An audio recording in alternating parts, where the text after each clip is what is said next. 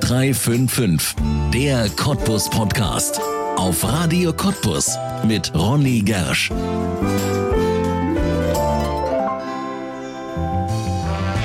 Dem Himmel so nah Dirk Franzke lebt einen Traum, den vom Fliegen. Fast jeden Tag ist er in der Luft und das fast überall in Europa. Gestartet wird dafür in Neuhausen im Spree-Neiße-Kreis. Landen kann Dirk Franzke fast überall, denn er fliegt Hubschrauber. Schon 30 Jahre alt ist seine eigene Fluggesellschaft, die immer dann gefragt ist, wenn etwas aus der Luft aufgebaut, beobachtet oder schnell von A nach B gebracht werden muss. Aeroheli International ist eines der ungewöhnlichsten Unternehmen in der Lausitz und Dirk Franzke hat als Hubschrauberpilot einen der seltensten Jobs hier bei uns. Wie er dazu gekommen ist, warum ein Hubschrauber schwer zu fliegen, aber kaum zum Abstürzen zu bringen ist und wie Dirk Franzke in Hollywood-Produktionen kommt und auf der Leinwand da sogar zu sehen ist, das verrät der Chef von Aeroheli zum 30. Geburtstag der Hubschrauber-Fluggesellschaft aus Nauhausen jetzt in einer neuen Folge von 0355, der Cottbus Podcast hier bei uns auf Radio Cottbus und damit herzlich willkommen. Dirk Franzke, herzlich willkommen in 0355, dem Cottbus Podcast. Schön, dass Sie da sind. Hallo, ja, freue mich auch. Danke. Sind Sie mit dem Helikopter gekommen? Ja, das geht leider so nicht. Und tatsächlich fliegen wir eigentlich auch wenig zum Spaß. Ja. Aber würde das, weil Sie gerade sagen, das geht leider so nicht, also man kann nicht einfach in den Helikopter steigen, der könnte ja theoretisch überall landen, aber das darf er wohl nicht. Ja, man würde eine Menge Genehmigungen brauchen, um mitten in der Stadt zu landen. Gemacht haben wir das auch schon, aber naja, der Aufwand ist nicht unerheblich. Ja. Glückwunsch muss man sagen zu 30 Jahre Aero Heli. Wer das noch nie gehört hat, was ist das für eine Firma? Wir betreiben Hubschrauber. Äh, wir machen auch die Wartung dafür, handeln mit Hubschraubern und äh, haben auch eine kleine Flugschule. Und wir sind wirklich schon seit 30 Jahren in Neuhausen am Flugplatz tätig. Ähm, ich habe selbst gestaunt, dass es schon so lange ist. Ja, also eine Hubschrauberfirma, das ist ja im Prinzip der Traum von ganz vielen Jungen, glaube ich. Hubschrauber fliegen, einmal Hubschrauber fliegen, glaube ich, ist eine ganz große Faszination, oder? Vom Fliegen her ist es das ja tatsächlich. Ein Hubschrauber fliegt doch ein bisschen anders als ein Flugzeug. Und äh, diese Faszination des überall starten und landen Könnens äh, ist gab es schon lange, wird es auch immer geben. Ja. Der Weg dahin ist lang und steinig. Ja, man sagt ja, die Dinger sind wirklich schwer zu fliegen. Stimmt das? Ja, das ähm, ein Flugzeug ist ganz kurze Erklärung.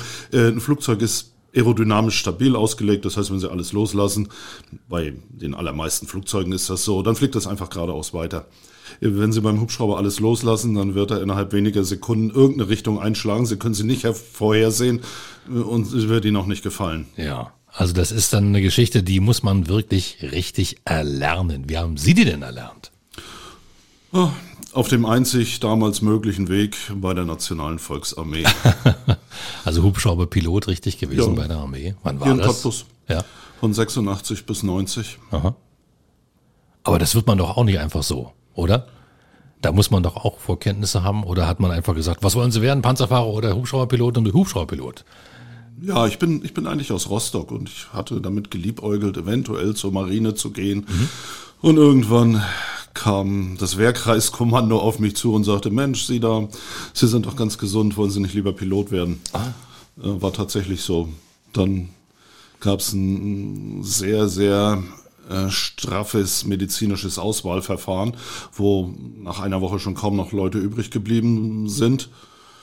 Dann gab's, äh, das war der Spaßfaktor, vormilitärische Ausbildung bei der GST, mhm. äh, Flugzeugfliegen in Schönhagen. Das war natürlich für jemanden, der 17 ist, ja. eine tolle Sache. Ja. Ähm, danach war es dann nicht mehr so lustig. Wieso? Naja, es war halt das Militär und was da so abgeht üblicherweise. War nicht immer ein Vergnügen, aber an sich war die Dienstzeit in Cottbus nicht so schlecht. Ja, also von Rostock dann nach Cottbus gezogen und immer hier geblieben. Ja, das ergab sich dann so. Und letztlich habe ich ähm, ja auch einen Job gesucht nach der Wende. Und ähm, da es hier im Osten praktisch keine zivile Verwendung für Hubschrauberpiloten gab, war ich mit meinem ähm, Kollegen hier, dem Herrn Dammes, im Westen unterwegs und da gab es eine Firma, die hat gesagt, naja, wir brauchen eigentlich keine Piloten hier, aber wenn sie einen Auftrag besorgen, dann kriegen sie einen Hubschrauber und können da was aufbauen. Mhm. Und dieser erste Auftrag war ähm, das Befliegen der, also Kontrollbefliegung der Pipelines der ähm, Spreegas. Aha. Und ja, dann haben wir einen Hubschrauber gekriegt und damit haben wir angefangen. Ja. Nun ist das ja wahrscheinlich, das klingt so einfach, haben wir einen Hubschrauber gekriegt. Das Ding ist ja wahrscheinlich unglaublich viel wert. Kann man das einfach so jemandem anvertrauen und sagen, hier, komm, flieg mal? Nicht jedem, aber uns. ähm, ja, es war wirklich ein sehr, sehr kleiner Hubschrauber. Auch viel Geld, aber wir hatten ja auch eine gewisse Vorerfahrung, was äh, das Fliegerische angeht. Es ist ja nicht nicht so, äh, dass man da was geschenkt bekommen hat. Man musste auch nochmal zum Luftfahrtbundesamt eine Prüfung machen, um eine zivile Lizenz zu bekommen und so weiter und so fort. Und wir haben auch nie einen Hubschrauber kaputt gemacht. Also. Ja. Also den Piloten der NVA konnte man vertrauen, offenbar. Ich denke. Man war ja gewöhnt, sich an Regeln zu halten. Und das ist in der Luftfahrt keine schlechte Voraussetzung. Ja.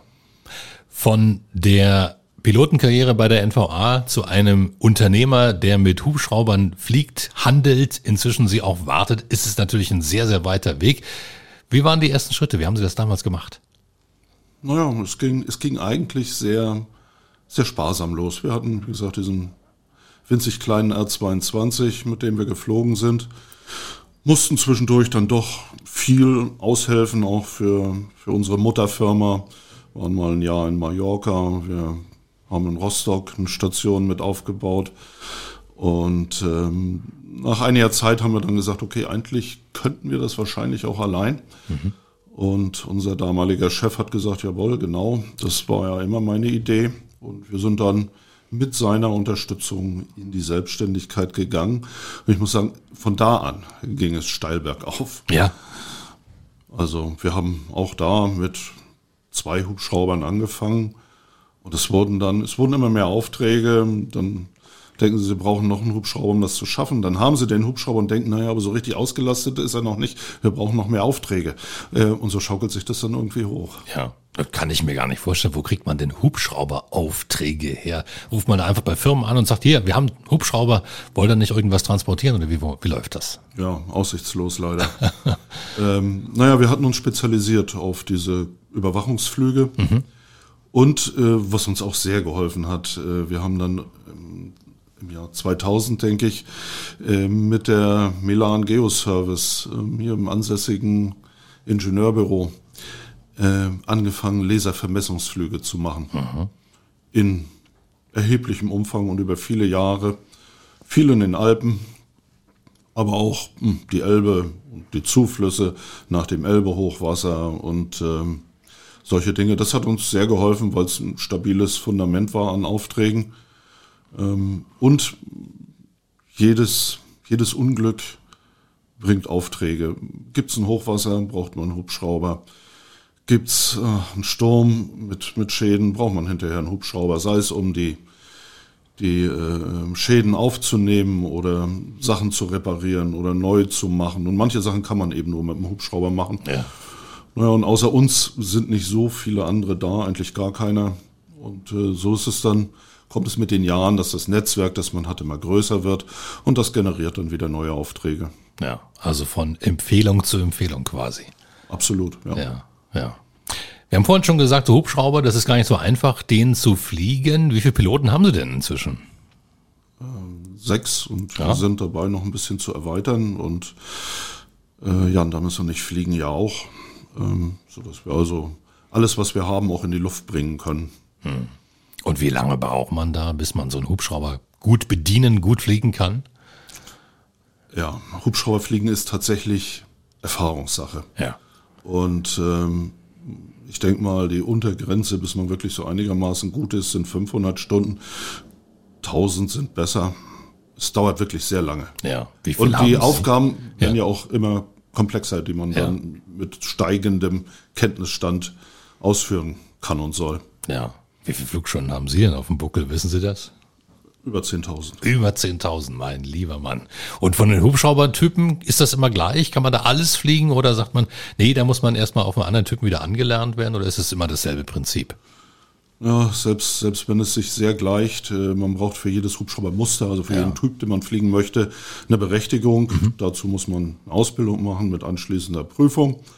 Und man muss das auch jährlich äh, seine Kenntnisse wieder gegenüber einem Prüfer nachweisen, der dann guckt, ob man das wirklich kann. Also auch Sie, auch in Ihrem, mit Ihrem Erfahrungsschatz, jedes Jahr? Auch ich muss alle sechs Monate, Oh. sogar im, im Luftfahrtunternehmen, äh, Operators Proficiency Check machen, Aha. in dem ein anderer Prüfer dann guckt, ob das alles so okay ist. Ja. Also doch ein gewaltiger Aufwand, den man da machen muss. Sie sind ja ein richtiges Luftfahrtverkehrsunternehmen quasi, ne? Ja, wir haben ein Luftverkehrsbetreiberzeugnis der EASA und äh, dürfen überall in der EASA auch arbeiten und das tun wir auch. Ja. Und Sie transportieren auch Passagiere. Ja, das ist nicht unbedingt unser Hauptgebiet, schon gar nicht hier, weil Hubschrauber so ziemlich das teuerste Transportmittel nach dem Raumschiff ist, das man sich denken kann. Und äh, da ist der Bedarf überschaubar. Aber wir haben hm, Touristen zum Beispiel in Griechenland mal eine Zeit lang zu den Inseln geflogen. Das ist ein Job, der ist maßgeschneidert natürlich für einen Hubschrauber. Ähm, ja, und wenn wirklich mal jemand den dringenden Bedarf hat, irgendwo hin zu wollen, dann ist durch die Tatsache, dass wir auch direkt vor Ort landen können, ähm, der Hubschrauber manchmal einfach nicht zu überbieten. Ja. Was sind denn so die spannendsten Dinge, die Sie als Hubschrauberpilot, die vielleicht kniffligsten Einsätze oder die aufregendsten, was haben Sie erlebt in diesen 30 Jahren? Wahrscheinlich jeder Flug ist ja immer was Besonderes, oder? Naja. Viel Routine schon, Es dabei. gibt schon Sachen, die, Ja. die Routine werden und, äh, und es gibt immer wieder neue Sachen, die man noch nie gemacht hat. Und es gibt auch immer wieder Sachen, die einfach Spaß machen, weil sie eben nicht Routine sind, sondern was Ausgefalleneres. Ähm, ich sag mal, die hohe Kunst des Hubschrauberfliegens ist, äh, mit Außenlasten zu fliegen, also Hubschrauber, Seil und unten irgendwas dran, was irgendwo hin muss Ja. oder zu montieren ist. Das ist fliegerisch das Anspruchsvollste. Ist natürlich auch ein bisschen anstrengend dann. Und es gibt Sachen, die sind eher spaßbetont. Ja. Und von den äh, anstrengenden Sachen, können Sie da ein paar Beispiele nennen, so einige Einsätze? Wo waren Sie mit beteiligt in diesen 30 Jahren? Oh, das ist eine ganze Menge. Das letzte, was wir, oder da sind wir immer noch dabei, wir montieren gerade in Albanien im Gebirge an einem Stausee äh, Fangnetze für Gestein, das sich vom Hang lösen kann Ja. und droht da auf das Kraftwerk zu fallen. Und ja, da müssen wir an einem Steilhang Masten setzen auf ein Fundament. Das ist nicht ganz simpel. Ja. Zumal es auch oft sehr windig ist. Ja, das ist so eine der jüngsten Sachen. Was wir in der Vergangenheit viel gemacht haben, war äh, Klimaanlagen auf Dächer zu bringen. Da haben sie dann ein Loch im Dach und da müssen sie so eine zweiteilige Klimaanlage rein versenken. Also auch ziemliche Präzisionsarbeit. Ja. Also es ist jetzt gar nicht mehr nur so einfach gerade ausfliegen oder hoch, sondern eben tatsächlich auch wirklich mit dem Hubschrauber etwas ganz genau, punktgenau platzieren. Ne? Ja, darauf läuft's rauf und wie gesagt, das ist anspruchsvoll. Ja. Wir haben auch in der Vergangenheit immer mal wieder Waldbrände gelöscht mit dem Hubschrauber. Ähm, Auch sowohl in Deutschland als auch im Ausland. Und äh, manchmal haben wir eben auch lange Touren, mal eine Überführung nach Spanien zum Beispiel. Ja. Gestern nach Großbritannien. Das sind, äh, das ist nicht so, so richtig schwer, aber es macht Spaß, weil man es auch nicht jeden Tag macht. Ja. Also weite Strecken fliegen. Was ist denn so das Weiteste, was ein Hubschrauber leisten kann? Wie lange kann man in der Luft bleiben? Die Maschinen, die wir haben, schaffen etwa 600 Kilometer in drei Stunden. Dann ist der Tank leer. Ja. Dann geht's runter und den Flughafen wieder auftanken. Wie viele Kilometer waren es da gestern nach England? 730 Ah, nautische also- Meilen, also mal zwei minus zehn Prozent für die, die das in Kilometern haben wollen. Ja. Also Ja, einmal, also zweimal. über auftanken. 1200 Kilometer. Ja. Muss man zweimal runtergehen. Ja. Ja. Zweimal runter und dann wieder hoch. Wo landet man dazwischen? Irgendwo in Deutschland auf noch? Flug, Auf dem Flughafen. Deutschland noch und Frankreich dann nochmal oder wie ist das? Ja, in dem Fall in Dortmund. Aha. Dann müssen sie ja die Ausreise aus der EU machen. und Dann müssen sie ja zum Bundesgrenzschutz oder der zu ihnen. Aha. Und äh, der nächste Stopp war dann schon in Southend. Das ist rechts unten in England Ja. an der Themse-Mündung. Ja. Wie ist es mit den Wetterbedingungen? Kann man bei jedem Wetter Hubschrauber fliegen? Mal so ein Flugzeug, ich meine, wenn es jetzt nicht den ganz, ganz großen Sturm gibt, das fliegt ja eigentlich immer. Ne? Also die großen Verkehrsmaschinen, die legen los, da kann es eine Gewitterwarnung geben, ganz egal, komm, wir fliegen drum herum. Wie ist es mit dem Hubschrauber? Komplizierter, wesentlich komplizierter. Ähm, wir fliegen, also zumindest in unserem Unternehmen mit den Hubschraubern, die wir haben, nur auf Sicht. Das heißt, der Pilot muss den Boden sehen. Mhm. Und er muss auch alles sehen, was auf ihn zukommt an Hindernissen. Und ähm, die, die offiziellen Mindestwetterbedingungen sind 800 Meter Sicht und etwa 150 Meter Wolkenuntergrenze. Das ist, wenn Sie drin sitzen, schon verdammt schlecht. ja. Sie müssen ja immer in der Lage sein, ähm, den Hubschrauber anzuhalten innerhalb ja. der des Gebiets der, der Strecke, die sie übersehen können, äh, für den Fall, dass da sich doch mal irgendwas auftürmt, äh, wo sie nicht weiterkommen. Mhm. Und sie können auch nicht einen Anker werfen. Das ist äh, bisschen schwieriger. Ansonsten, ja, Gewitter gehen auch nicht. Starker Schneefall, extrem starker Regen. Aber unser Hauptproblem ist eigentlich Nebel und, und Wolken. Ja. Und man kann beim Flugzeug sagt man einfach, naja, dann fliegt man eben über dem Wetter. Dieses über dem Wetter fliegen scheitert bei uns daran, dass wir keine Druckkabine haben. Ah. Äh, man müsste also Sauerstoffflaschen haben und eine Sauerstoffmaske. Das ist nicht üblich. Äh, dann ist die Gipfelhöhe von Hubschraubern auch begrenzt. Und das allergrößte Problem dabei ist eigentlich, ähm, dass je höher sie kommen, die Luft immer kälter wird und irgendwann kriegen sie unweigerlich Vereisung. Ja. Zumindest wenn sie in den Wolken fliegen oder in sehr feuchter Luft. Und wir haben auch in unseren Hubschraubern und auch in viel größeren Hubschraubern gibt's das nicht, äh, keine Enteisungsanlagen. Das mhm. heißt, Eis, das sich am Hubschrauber ansetzt, würde dranbleiben, die Maschine schwerer machen, die Aerodynamik an den Rotorblättern ruinieren und irgendwann geht's dann abwärts. Ja, also doch schon ganz schön eingeschränkt, wenn man es mal so will. Ja, tatsächlich haben wir in Mitteleuropa so schlechtes Wetter eher selten. Hm. Ähm, in, in den Bergen ist es viel schwieriger zu fliegen. Hier im Flachland geht eigentlich fast immer. Ja. Sie haben vorhin schon gesagt, dass Sie ja rund um die Welt quasi Einsätze haben, aber Sie sind in Neuhausen zu Hause und das von Anfang an. Was hat für diesen Standort gesprochen und warum sind Sie all den Jahren da geblieben?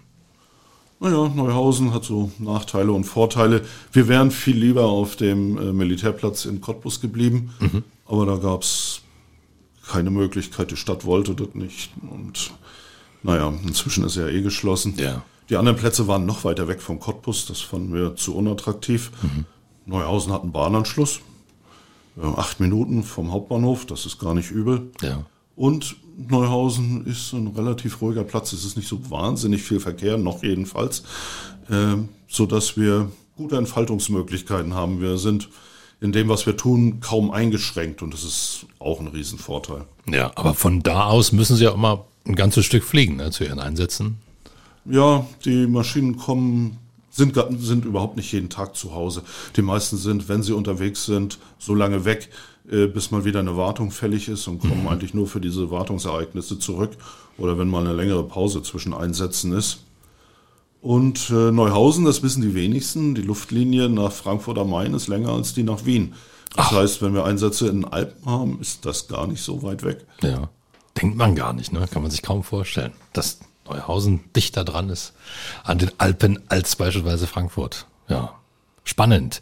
Sie haben gerade gesagt, dass das ähm, ja eigentlich ein, wie ein Monteursjob ist. Ne? Also man ist unter der Woche wahrscheinlich selten zu Hause, oder? Das stimmt. Unsere Kollegen fangen am Montag mit den Pipeline-Befliegungen, das ist ja nach wie vor unser größtes Standbein an, und sind Donnerstag oder so, Freitag fertig, gehen dann ins Wochenende und fangen am Montag wieder an. Aber in der Zwischenzeit ist man eigentlich nur unterwegs. Ja. Das heißt, wir haben, wir haben nicht für jeden Bürostuhl. Wir sind sowieso nie alle da. ja, und kommen die dann mit dem Hubschrauber am Wochenende zurück oder bleibt der da? Nee, der Hubschrauber bleibt letztendlich da, wo der Job zu Ende ist, bleibt ja. der Hubschrauber stehen Aha. und fliegt dann am Montag wieder zum nächsten. Ja. Ähm, nur für die Wartung. Nur für die Wartung kommt er nach Neuhausen und wird dann wieder flott gemacht. Spannend. Wo finden Sie denn Ihre Piloten? Sind die hier in der Lausitz zu Hause oder müssen Sie da schon ein bisschen weiter gucken? Ja, wir haben leider hier aus der Gegend nur einen Piloten. Alle anderen kommen von viel, viel weiter weg. Das ist, man muss die Ausbildung selber bezahlen, das ist sehr teuer. Ja. Und nicht viele Leute hier sind in der Lage, das aufzubringen. Ja, was kostet sowas? Ja, es ist, ich sag mal, die Preise sind zwar ein bisschen runtergegangen, aber 70.000 Euro oh. aufwärts, würde ich sagen. Oh. Also ganz schön, da kann ja wirklich nicht jeder aus dem Porto, aus der Portokasse bezahlen. Ne? Gar nicht. Ja. Und ähm, trotzdem ist das Angebot an eben solchen Piloten, die frisch ihre Lizenz bekommen haben, weit größer als die Anzahl der verfügbaren Arbeitsplätze. Ach, Tatsache. Also Sie haben gar keine, gar keinen Fachkräftemangel in Ihrer Wir haben Branche. keinen Nachwuchsmangel. Kein Nachwuchsmangel. ähm, zwischen Nachwuchs und Fachkraft liegt noch eine Menge Ausbildung. Ja, das glaube ich. Ja. Also Nachwuchs ist da, weil das einfach spannend ist, weil wir genug Jungs oder Mädels vielleicht inzwischen auch sagen, ja, da bin ich gerne dabei. Pilot finde ich cool. Hubschrauberpilot. Ja, das ist klar. Ich, also, ich finde den Job auch besser, als im Schlachthof zu arbeiten. Ja. Es ist attraktiv, es ist, man kommt rum, es ist nicht langweilig, also spricht sicherlich viel dafür. Es ist ja auch ein ganz, ganz anderes Fliegen eben als bei einer Airline. Ja. Eine Boeing fliegt ganz von alleine einmal um die Welt und landet auch noch allein am Ende. Und ähm, unsere Kollegen, für die ist das Handarbeit von früh bis abends. ja, nicht schlecht. Verdient man auch gut? Darf man das sagen? Nee, tut man nicht. Nee. Ja, also unter dem Aspekt, das ist branchenweit inzwischen so, ist schwierig. Eben auch wegen des relativ großen Angebots an Leuten. Und ähm, ich habe mal nachgerechnet, wenn man die Ausbildung zum Berufspiloten macht, das sind 900 Stunden Theorie und etwa 120 Flugstunden. Wenn man das auf einen 8 Tage, äh, 8 Stunden Tag umrechnet, dann sind das etwa anderthalb Jahre. Oh. Nach anderthalb Jahren ist ein Mechatroniker noch nicht sehr weit in seinem Job. Und so ist das letztendlich ja dann auch mit den Jungpiloten. Die brauchen doch noch ein bisschen äh, Erfahrung. Und wir haben durch die Art der Flüge, die wir machen, die Gelegenheit, ähm, ihnen das zu bieten. Diese Pipeline-Befliegung wäre normalerweise mit zwei Leuten durchgeführt. Ja, ja. Wir machen das mit zwei Piloten. Das ist also immer ein erfahrener Kollege und einer, der etwas neuer ist. Und ähm, so können die also Erfahrung sammeln, ohne dass das gefährlich ist. Ja. Das ist ja immer einer, der aufpasst. Ja. Und äh, es gibt aber nicht viele Firmen mit diesem Profil, so dass also auch diese Jobs überschaubar sind. Und die Verträge, die man bekommt, sind natürlich sehr interessant, weil sie viele Jahre gehen, weil man am 1. Januar weiß, was man bis zum 31.12. zu fliegen hat, was in der Hubschrauberbranche auch eher selten ist. Und so ist der Wettbewerbsdruck erheblich. Ja, das glaube ich. Also es ist irrsinnig spannend, also eine wahnsinnig spannende Branche und eben auch ein wahnsinnig spannender Beruf, den es hier bei uns in der Lausitz gibt. 30 Jahre gibt es jetzt Ihre Firma. Wo kannst du denn da noch hingehen?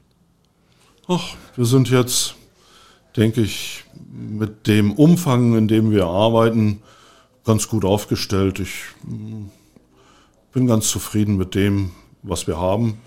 Da gibt es immer noch Raum für Verbesserung, aber das Ziel ist jetzt nicht, noch mehr und noch mehr und noch mehr zu expandieren. Wir haben eine Außenstelle in Warschau, eine auf Island, eine in Albanien. Ähm, das alles am Laufen zu halten, ist schwer genug. Und äh, wie gesagt, wir sind zufrieden, so wie es läuft. Ja, meine Frage zielt so ein bisschen eher auf etwas Spezielles. Sie haben ja inzwischen auch Hollywood-Produktionen, Filmproduktionen begleitet mit Ihren Hubschraubern. Das ist vielleicht noch so ein Feld, da müssen wir auf jeden Fall drüber sprechen, weil es ist ja spannend. Was haben Sie da gemacht? Ja, das ist auch, das sind ja die Dinge, die wirklich Spaß machen. Äh, wir, wir haben schon immer fürs Fernsehen, für Dokumentation und so gearbeitet. Das ist mal eine Zeit lang sehr zurückgegangen, weil man viel, was man früher mit Hubschraubern gemacht hat, heute viel billiger mit Drohnen machen kann, was auch völlig okay ist. Also ich sag mal, das Luftbildgeschäft als solches ist völlig tot für uns, aber mh, gut, damit können wir leben. Ähm, große Filmproduktionen sind natürlich ein anderes Kaliber. Die Aufnahmen, die da gewünscht werden, kann man nicht mit einer Drohne machen. Ja. Und ähm, es ist natürlich auch schön, im Kino zu sitzen und sagen, guck mal, hier habe ich mitgemacht. Und äh, dank Netflix muss ich sagen, das äh, hat der Sache wirklich einen großen Schub gegeben. Die vielen aufwendigen, hochwertigen Netflix-Produktionen, die es gibt, also andere äh, Streaming-Dienste auch, aber wir hatten halt hauptsächlich mit denen zu tun in letzter Zeit. Äh, die haben uns allerhand äh, Aufträge zusätzlich eingebracht. Wir waren in den letzten zwölf Monaten an vier richtig großen Produktionen beteiligt, in Island, in Griechenland, in Wien und einmal auch über Berlin. Das war eine richtig tolle Sache. Da standen wir dann nächsten Tag in jeder Zeitung und im Radio. Was haben Sie da gemacht? Wir haben äh, mit zwei Hubschraubern, also Air-to-Air-Aufnahmen gemacht, weil der eine Hubschrauber halt zur Handlung gehörte. Ah. Und ähm, der wurde in, beklebt als Polizeihubschrauber. Und ähm, der andere Hubschrauber hat die Kamera getragen und hat halt diesen Hubschrauber dann verfolgt. Muss ja im Bild bleiben. Ja, ja. Und das wurde dann vom Boden aus auch genau so wahrgenommen, dass sich da zwei Hubschrauber jagen über Berlin. Ganz so war es nicht, aber ja. ja, hat ein breites Medienecho gefunden und die russische Botschaft hat angerufen, die hatten Angst und äh, ja. Ja. Schöne Sache. Ja. Darf man verraten, in welchen Filmen Sie da zu sehen sind oder darf man das noch nicht sagen? Ich würde es machen, wenn ich es noch wüsste. Die, die haben meistens einen Arbeitstitel, der ah. sich dann von dem deutschen Kinotitel äh, völlig unterscheidet.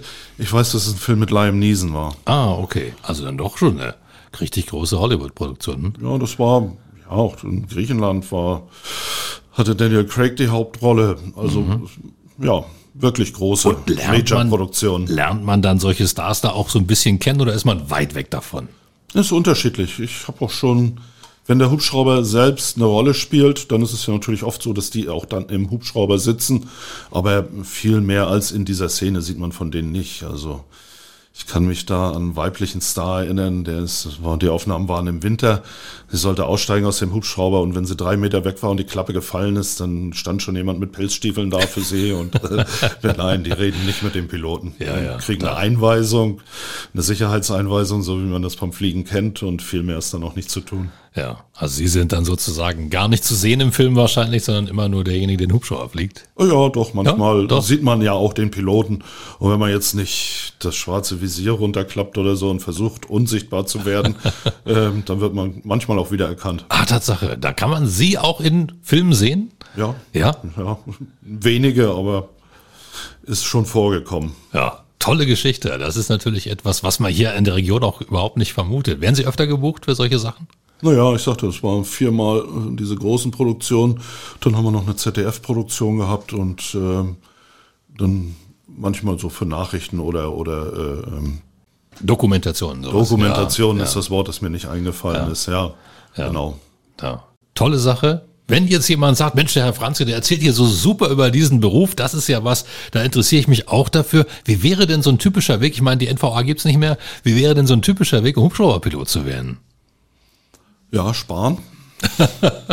Oder mal mit den Eltern reden. Ja. Ähm, und dann sucht man sich letztendlich eine Flugschule seines Vertrauens und sagt, ich möchte Berufspilot werden. Gibt zwei Wege, man kann das Fulltime machen, dann geht es ein mhm. bisschen schneller. Ja. Äh, das gibt's aber auch berufsbegleitend, so dass man tatsächlich in seinem eigentlichen Job das Geld verdienen kann nebenher, dass man dann hinterher zur Flugschule trägt, wird eher gemacht oder mehr.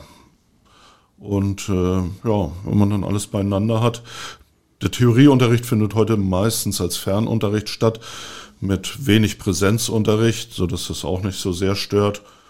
Und äh, wenn man diese sogenannte modulare Ausbildung macht, also die berufsbegleitende nenne ich das mal, ähm, dann macht man zuerst eine Privatpilotenlizenz, die einen eben zwar zum Fliegen berechtigt, aber nicht gegen, gegen Entgelt. Dann kann man Stunden sammeln, und wenn man das alles beieinander hat und seine Theorieprüfung beim Luftfahrtbundesamt bestanden hat, drei Tage lang, alles in Englisch, ähm, dann fliegt man noch ein paar Trainingsstunden, macht seine praktische Prüfung und bekommt seine Berufslizenz. Ja, und dann aber geht's, wie Sie vorhin schon gesagt haben, eigentlich erst richtig los, weil man braucht die ganzen Flugstunden, ja. Ja, naja, dann, dann muss man sich eben kümmern, dass man eine Anstellung findet. Ja.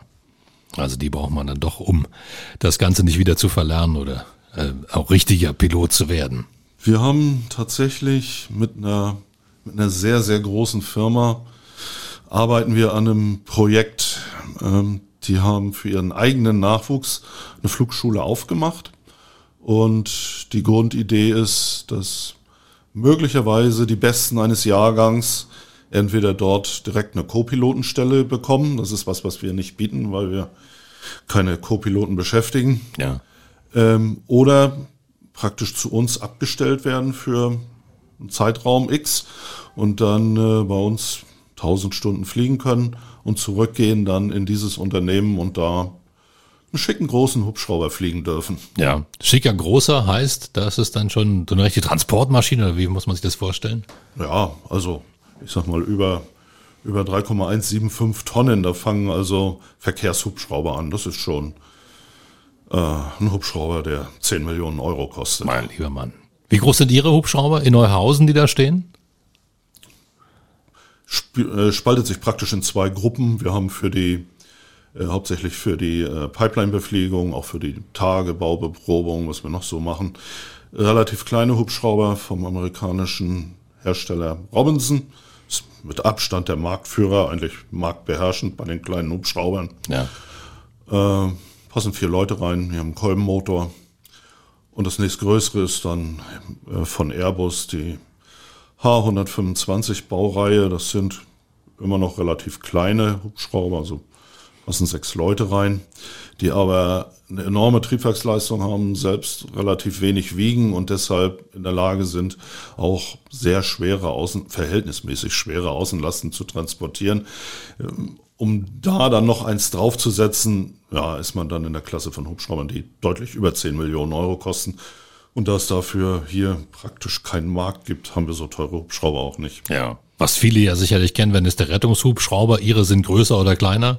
Kleiner. Wir haben, die sind auch alle einmotorig. Rettungshubschrauber sind alle zweimotorig. Aha, aha. Ähm, das ist eine gesetzliche Vorschrift. Ja. Hat Vor- und Nachteile. Wir haben ausschließlich einmotorige. Unsere letzte zweimotorige habe ich gestern in Manchester abgeliefert. Ach so, also die haben sich verkauft. ja, wie gesagt, der Markt ist hier nicht wirklich da für solche Maschinen. Ja.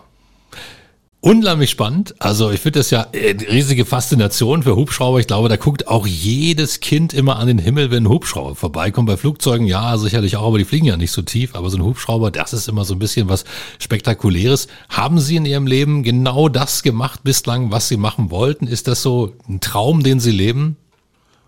Ja, ich wusste am Anfang selber nicht, dass ich das mal machen will. Ich habe auch nicht gedacht, dass ich überhaupt jemals Hubschrauber fliegen würde.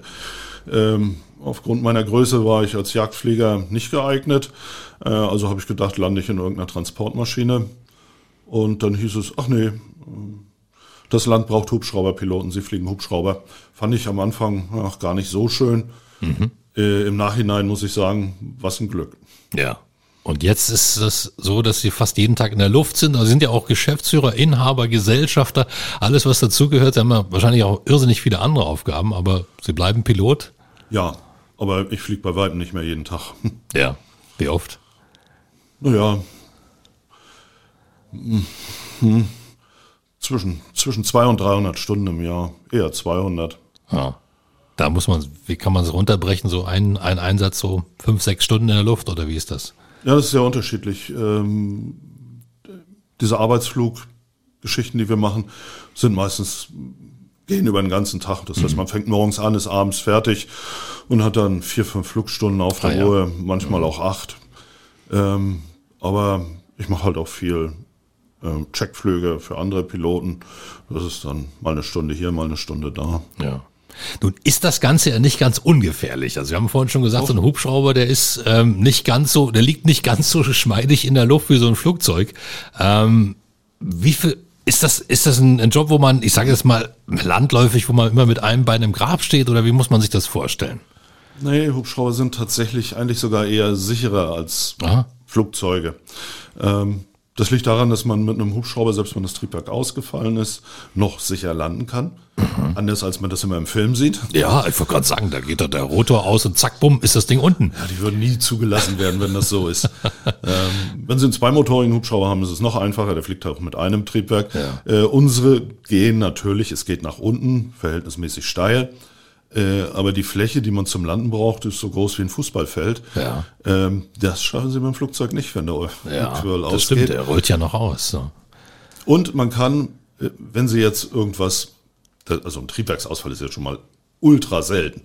Und äh, aber wenn Sie irgendwas beobachten, ähm, wo Sie sagen, das ist nicht in Ordnung, der Öldruck hier ist viel zu hoch, dann landen Sie mit dem Hubschrauber. Ja. Ähm, das ist einfach und sicher. Und ähm, auch wenn sich das Wetter überraschend verschlechtert oder so, sie können immer landen, eigentlich fast immer landen. Und äh, das macht die Sache so viel angenehmer. Ich war mehr als einmal in der Situation, wo ich gedacht hätte, hm, mit dem Flugzeug wäre es das jetzt. Ja. Was sagt die Familie dazu? Die sagt, kein Problem, wenn das so ist, dann fliegen wir noch ein bisschen oder sagen die, ja, es wäre schon eigentlich ganz gut, wenn du jetzt so langsam mal auf den Boden der Tatsachen kommen würdest. Meine Frau kennt mich ja eigentlich kaum anders als Pilot. Ja. Wir sind auch schon sehr lange verheiratet. Und äh, nichtsdestotrotz, wenn es schwierige Sachen gibt, sagt sie schon, pass auf. Ja. Aber das macht man ja auch schon aus eigenem Antrieb. Ja. Und es ist ja auch eine schöne Art, ich liebe dich zu sagen, wenn man sagt, flieg vorsichtig. sehr, sehr schön. Gibt es in der Familie noch jemanden, der sich anstecken lassen hat von Ihnen?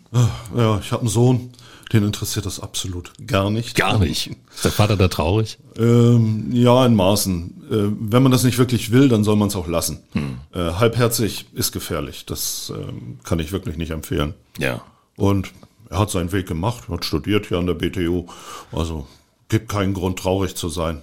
Alles in Ordnung. Nachfolge ist auch geregelt? Nee. Nee, noch nicht. Das ist schon eine sehr spezielle Geschichte. Ja, das glaube ich. Äh, und ähm, ja, bis jetzt war noch keiner da, der gesagt hat, hey cool, das möchte ich gerne übernehmen, das traue ich mir zu. Ja, aber 30 Jahre Firmengeschichte, viele Kunden, das ist doch eigentlich ein attraktives Unternehmen. Da wird sich doch hoffentlich jemand finden irgendwann. Naja, schauen wir mal. Die äh, mittelständische Beteiligungsgesellschaft hat zugesagt, es zu finanzieren. Also wenn es Freiwillige gibt, BB Radio hat meine Adresse. Ja. Macht nichts, machen wir gleich nochmal, wenn es Freiwillige gibt. Sagen Sie doch mal. Ähm, ja, wie gesagt, die Nachfolge ist noch nicht geregelt. Aber die mittelständische Beteiligungsgesellschaft hat versprochen, eine Nachfolge zu finanzieren, wenn es also jemanden gibt, der sagt, das ist genau mein Ding.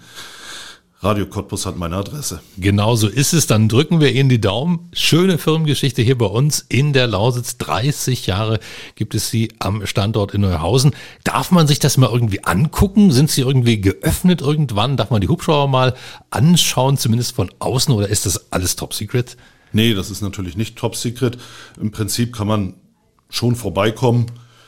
Ähm, wir haben aber eben 30 Jahre Aeroheli. Am 2. und 3. ist das, denke ich, sondern Sonntag, also 2. und 3. Juli. Juli, okay. Genau, äh, Tag der offenen Tür. Okay. Wir haben das vor zwei Jahren schon mal gemacht. Ja. Das Interesse war groß. Das glaube ich. Und äh, deswegen haben wir uns entschlossen, das diesmal für zwei Tage zu machen. Man kann sich unsere Hubschrauber angucken, man kann sich reinsetzen, man kann einen Rundflug mitmachen, man kann mit unseren Technikern reden, ähm, auch die Werft ist offen. Man kann sich, also wer da technisches Interesse hat, wie so ein Ding eigentlich aussieht, äh, dem kann geholfen werden. Ähm, ja, also jeder ist herzlich eingeladen. 2. 3. Juli, dick anstreichen im Kalender, 30 Jahre Aeroheli in Neuhausen, gibt's ein großes Fest auf dem Flugplatz und einen Tag der offenen Tür. Das ist auf jeden Fall eine Reise nach Neuhausen wert, soweit ist es ja nicht. Dirk Franzke, vielen Dank, dass Sie da waren. Toi, toi, toi für die nächsten 30 Jahre. Danke, hat Spaß gemacht. Das war 0355, der Cottbus Podcast und du kannst diesen Podcast abonnieren, um keine Folge zu verpassen. Auf radiocottbus.de findest du alle Links zu iTunes, sämtlichen Android-Apps, zu Spotify und auch zu Soundcloud oder du hörst uns als Radioshow. Hier auf Radio Cottbus jeden Sonntag von 10 bis 12 und auch immer montags ab 20 Uhr in der Wiederholung. Mein Name ist Ronne Gersch, ich bedanke mich auf diesmal fürs Zuhören. Bis zum nächsten Mal.